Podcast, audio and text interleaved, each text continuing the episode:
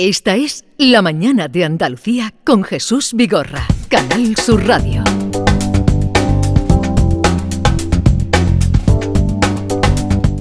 La energía de Andalucía con Jorge Morales de Labra. Buenos días, Jorge. Buenos días, Jesús. ¿Qué tal estás? Muy bien, aquí con un poquito de lluvia, ¿eh? como todos. También por aquí, también por, suerte, también por aquí, por suerte, tenemos agua. Eh, oye, eh, mañana, y se lo digo esto a los oyentes, Jorge Morales de Labra va a estar en la tercera cumbre de autoconsumo y comunidades energéticas que ha organizado la Unión Española Fotovoltaica. ¿Qué vas a contar allí? Bueno, participo en una mesa con algunas de las compañías eléctricas grandes, entre ellas con Endesa y bueno, pues es, un poco de debate sobre las barreras que hay todavía en el autoconsumo, sobre todo en el autoconsumo colectivo. ¿eh? Voy a explicar, eh, es, un foro de, bastante nivel, ¿eh? o sea, no es un tema divulgativo, es, digamos, es un foro para expertos. ¿eh? Pero vamos a debatir, pues eso, sobre tecnicismos, de qué está fallando todavía en el sector y qué, qué cosas hay que mejorar para conseguir que el autoconsumo sea pues completamente extensivo en España. ¿no? Ya sabemos que ha mejorado mucho, que el volumen de instalaciones ya es muy grande, de hecho, Red Eléctrica ya empieza, bueno, ya lleva ya unos meses quejándose de que, es muy importante. Fíjate que ya hay tantos paneles solares en las casas y en las, y en las empresas. Eh, la potencia de lo que hay ya instalado equivale a cinco centrales nucleares. ¿eh? Por tanto, Claro, eh, influye ya bastante en, el sistema eléctrico, ¿no? y, la verdad es que Red Eléctrica está bastante ciega, no ve realmente cuánto se está produciendo y cuánto se deja de producir cuando, por ejemplo, como estos días aparece una nube y por tanto empieza a ser ya algo importante en el sector y que hay que, hay que mejorar la gestión interna de, esa energía. Oye, ¿y los ayuntamientos, ahora que acabamos de pasar unas elecciones municipales, eh, están facilitando o si no facilitando, no poniendo pegas a las placas solares eh, de personas que quieren mm, poner el pues autoconsumo? Pues mira, aquí hay de todo, Jesús, hay de todo. ¿eh? Hay algunos que sí que lo están haciendo. Eh, en la mayor parte de comunidades autónomas en España se, se, se, han aprobado leyes, ya no a nivel de ayuntamiento, sino a nivel de la propia comunidad autónoma, en las cuales no hace falta ya pedir una licencia de obras, sino que basta con una perdón, una declaración responsable del titular para comenzar la obra y la ejecución, la instalación de los paneles. Pero a pesar de esas leyes, a nivel, eh, ya digo, de, la mayor parte de comunidades autónomas, entre ellas de Andalucía, eh, es verdad que algunos ayuntamientos se resisten todavía ¿eh? y, a, veces ponen, ponen pegas que a mí me parecen muy absurdas. ¿vale? Por ejemplo, el tener que hacer estudios de cargas Em, eh, cuando, cuando el peso de los paneles solares es completamente despreciable. ¿vale? Claro, un estudio de cargas a veces cuesta más dinero que la propia instalación de los paneles. Por tanto, no es fácil el, pasar algunas de las trabas en algunos intentos. Pero bueno, en general hay que decir que en general sí que es verdad que se facilita bastante la instalación, salvo, por supuesto, en, en, las zonas protegidas. ¿vale? En las zonas protegidas es prácticamente imposible poner paneles solares, pero seguramente es que estamos todos de acuerdo de que en ciertas zonas pues no se pueden colocar paneles solares. Vale. Eh, como ustedes ya saben, la mecánica, preguntas, consultas, lo que quieran a través del 679 40 200. Vamos a ello. Buenos días. Yo quería hacerle una pregunta a Jorge Fernández de Labra sobre el precio de la electricidad. En este momento lo tenemos a 0,17 céntimos a cualquier hora y me lo van a ofrecer a 0,13, la misma compañía. Mm, estoy viendo que los otros precios de las variables mm, están bastante más baratos. ¿Usted cree que debo de cambiar o me voy al precio variable? Eh, Jorge Morales de Labra, que te han cambiado el apellido. A ver, ¿qué le recomiendas a esta mujer? Bueno, yo ya llevo meses diciendo que es mejor el precio variable. Ahora mismo el precio variable está en torno a los 11 céntimos en las horas centrales del día. O sea, si concentramos el consumo ahora que va a venir el calor, porque todos sabemos que en cuanto desaparezcan estas nubes, el calor va a venir de golpe, ¿no? Y vamos a estar en 40 grados inmediatamente, ¿no? Bueno, pues eh, eh, para el consumo de aire acondicionado es fundamental. Hablaba antes de la, gran cantidad de que hay ya de energía solar. Pues esto lo que está haciendo es hundir los precios aún más en las horas centrales del día, ¿no? ¿Y quién se beneficia de esto? Pues que tiene tarifa variable. ¿no? Entonces, bueno, la tarifa variable ahora está en torno a los 11 céntimos, ¿eh? tanto en el mes de, mayo como en, lo que llevamos de junio. ¿no? Por tanto, yo creo que es bastante más barata la tarifa variable a pesar de esa rebaja que le ofrecen en la tarifa Bueno, por eso las compañías están ofreciendo estos precios más bajos, ¿no? Porque la gente se estará dando cuenta de que el precio eh, regulado pues es más bajo, ¿no? Correcto, hemos, hemos eh, asistido a una ida y vuelta de clientes, ¿no? O sea, quiero decir, durante, durante la parte más dura de la crisis eh, ya sabemos que, mereció la pena tener un precio fijo, que eso actuó como refugio, pero ahora ese refugio ya sale muy caro ¿eh? y por tanto la mayor parte de las, de, las, personas están volviendo. Y ojo, hay una cosa muy importante también en esto. No solamente hablamos de personas, hablamos de empresas. Fijaros que ¿quién consume principalmente a mediodía? Las empresas los comercios, esos negocios que seguro que nos están escuchando. Bueno, pues esos están perdiendo dinero cada día que pasa en una tarifa fija.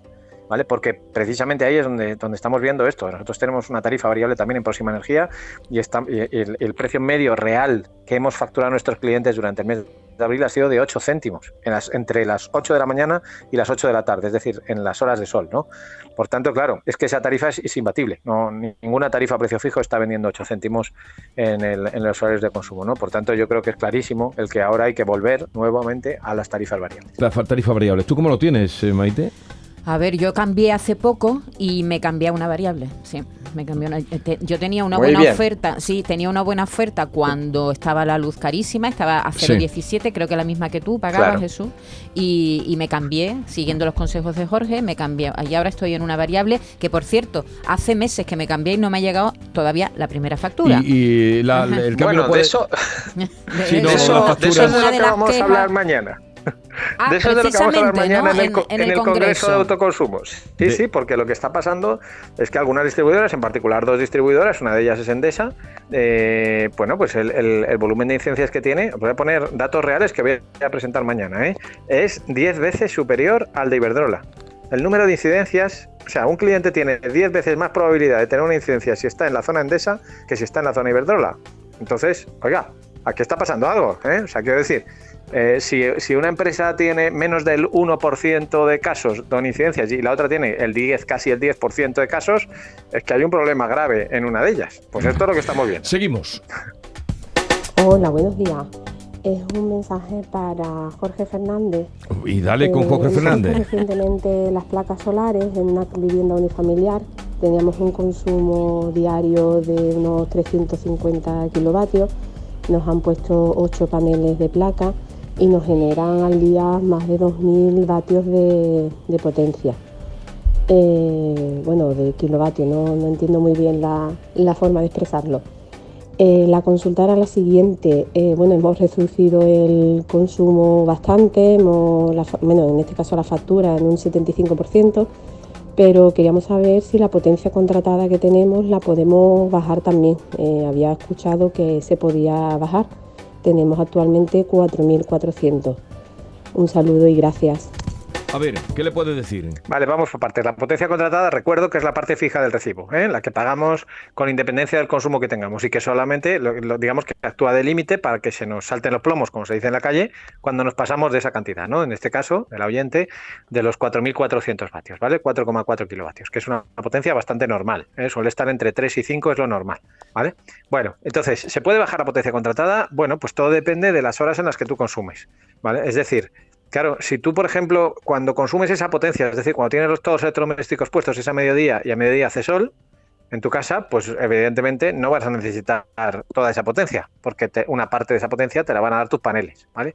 Ahora bien, si tú el consumo lo, lo concentras a las 9 de la noche, o a las 10 de la noche, pues entonces sí que te sigue haciendo falta la potencia, ¿vale? Entonces, normalmente, salvo que uno tenga batería, normalmente es muy difícil bajar la potencia con paneles solares, porque normalmente el consumo doméstico se suele concentrar por la noche. Y por tanto no es fácil el reducir la potencia.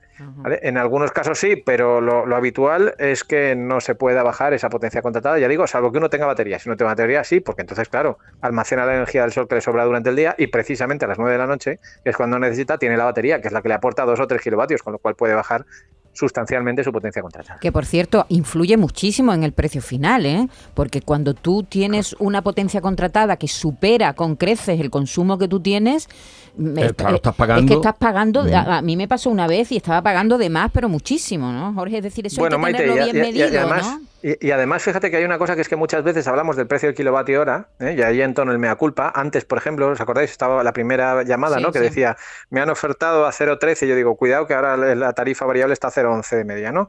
Bueno, Eh, eh, y, nos olvidamos del precio de fijo, que es que hay muchas compañías que en el precio fijo cobran una barbaridad, ¿sabes? O sea, en, la parte fija de la factura hay una parte que es obligatoria, digamos, porque está en el boletín oficial del Estado, que ahora mismo está en torno a los 30 euros por kilovatio al año, ¿vale? Pero hay compañías que cobran hasta el doble, ¿Vale? Claro, si uno tiene contratado 4 kilovatios por 30, que es lo que es el, precio oficial, como digo, son 120 euros al año, es decir, son 10 euros al mes, ¿vale?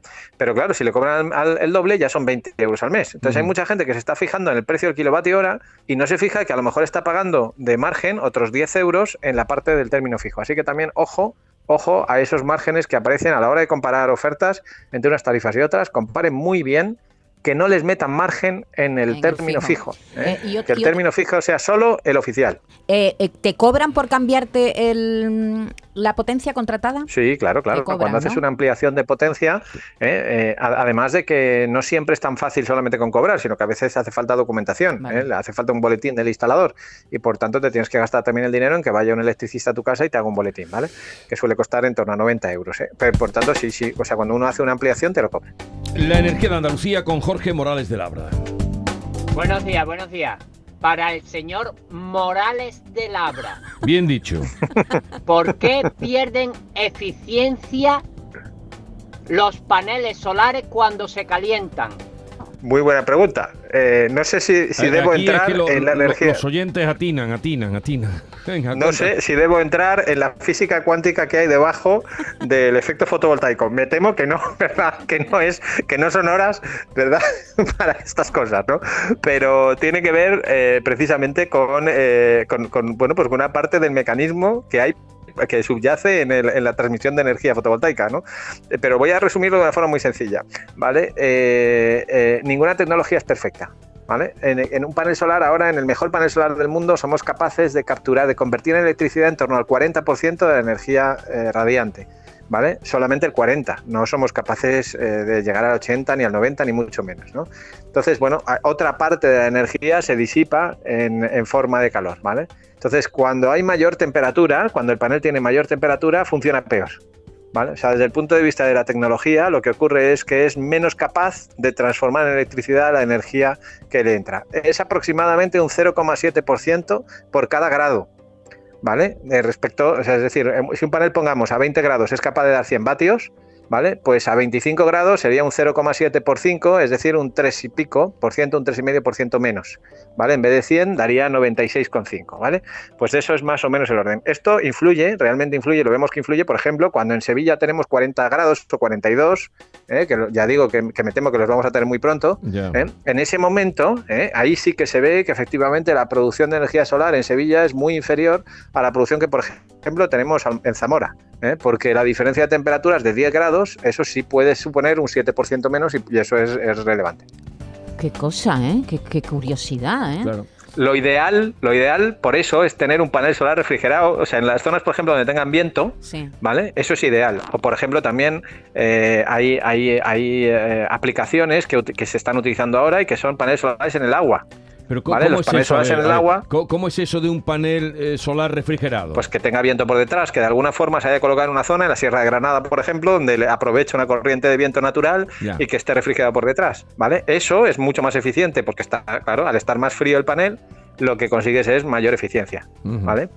Eh, insisto, y también se están poniendo ahora en, algunos lagos y tal, se está empezando a utilizar la energía solar sobre el agua ¿eh? los pantanos y demás, y ahí es mucho más eficiente precisamente porque el agua lo que contribuye es a refrigerar el panel y entonces mejora en eficiencia. Buenos días, señor Morales.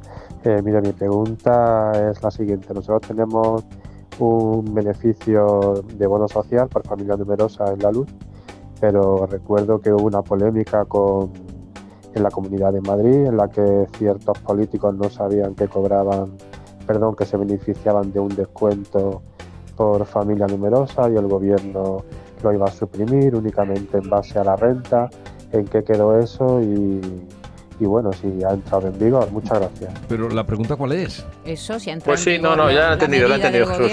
Adelante. Sí, la, vicepresidenta tercera, eh, Teresa Rivera, eh, dijo que el gobierno lo iba a cambiar. Sí. Y que efectivamente iba a intervenir y iba a poner un límite en la renta para que las familias numerosas no pudieran acogerse a ese bono social, que recuerdo que está en el 60% de la factura de luz y que pagamos entre todos eh, con nuestras facturas, es decir, que no, no es un dinero que utilice el gobierno de los presupuestos generales de Estado, sino que es directo de nuestras facturas de la luz. Bueno, pues esto dijo que lo iba a quitar y que lo iba a limitar. De momento no se ha aprobado.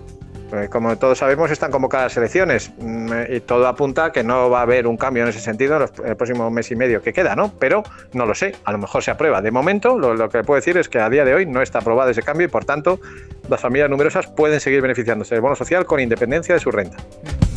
Buenos días, Rafael desde Málaga. Mira, nosotros somos familia numerosa y aparte tenemos y tenemos la tarifa básica que nos exigen para la familia numerosa, para el bono social, que es la, del mercado regulado básica.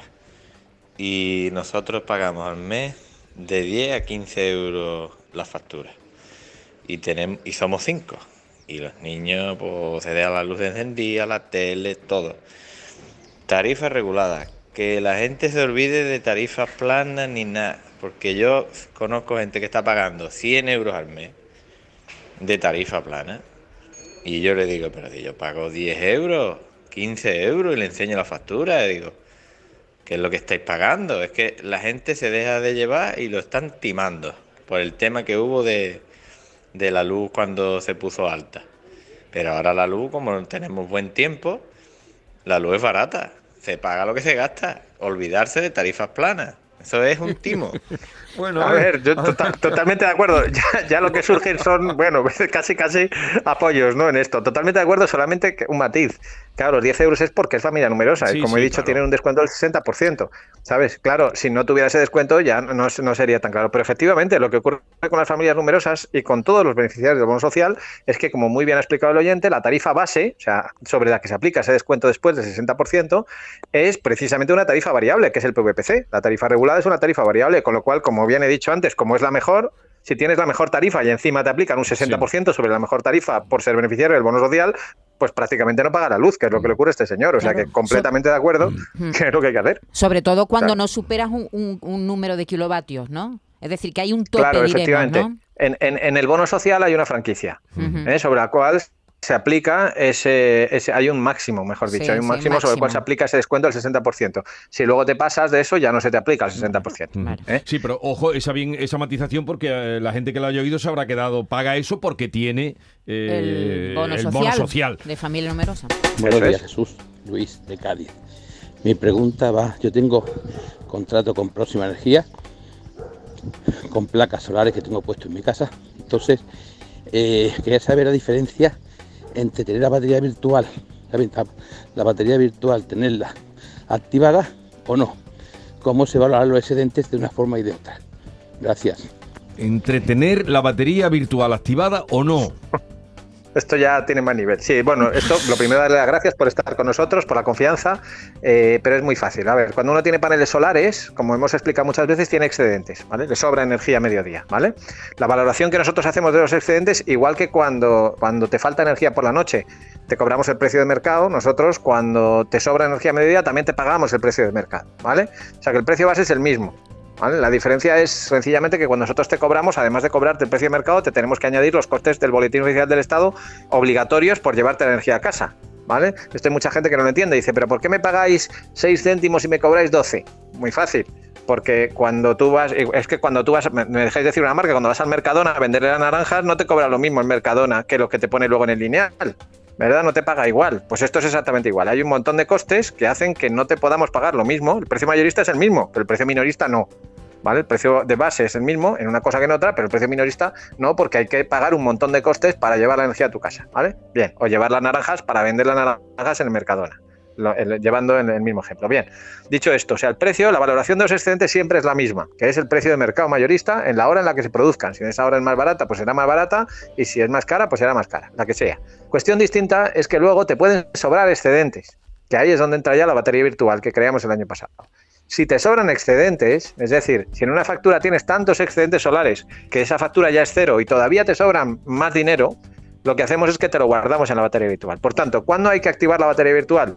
Cuando tus excedentes, el valor económico de tus excedentes es tan alto que tu factura ya es cero y todavía te sobran. Ahí es cuando merece la pena activar la batería virtual. Si no, lo mejor es no activarla porque no te hace falta. Si tienes poquitos excedentes, pues eso te supone un descuento en la factura de luz y ya está, pero no necesitas la batería virtual para nada. La batería virtual es solo para almacenar de un mes a otro excedentes porque ya la factura es cero y como no puede ser negativa, pues en vez de tirar ese dinero, lo guardas para el invierno. Bien, ¿algo más? No, le mm, quería eh, preguntar si la batería virtual cuesta, cuesta dinero, se incrementa en la factura, el sí, precio. Sí, sí, sí, sí, es, cuesta 4 euros al mes.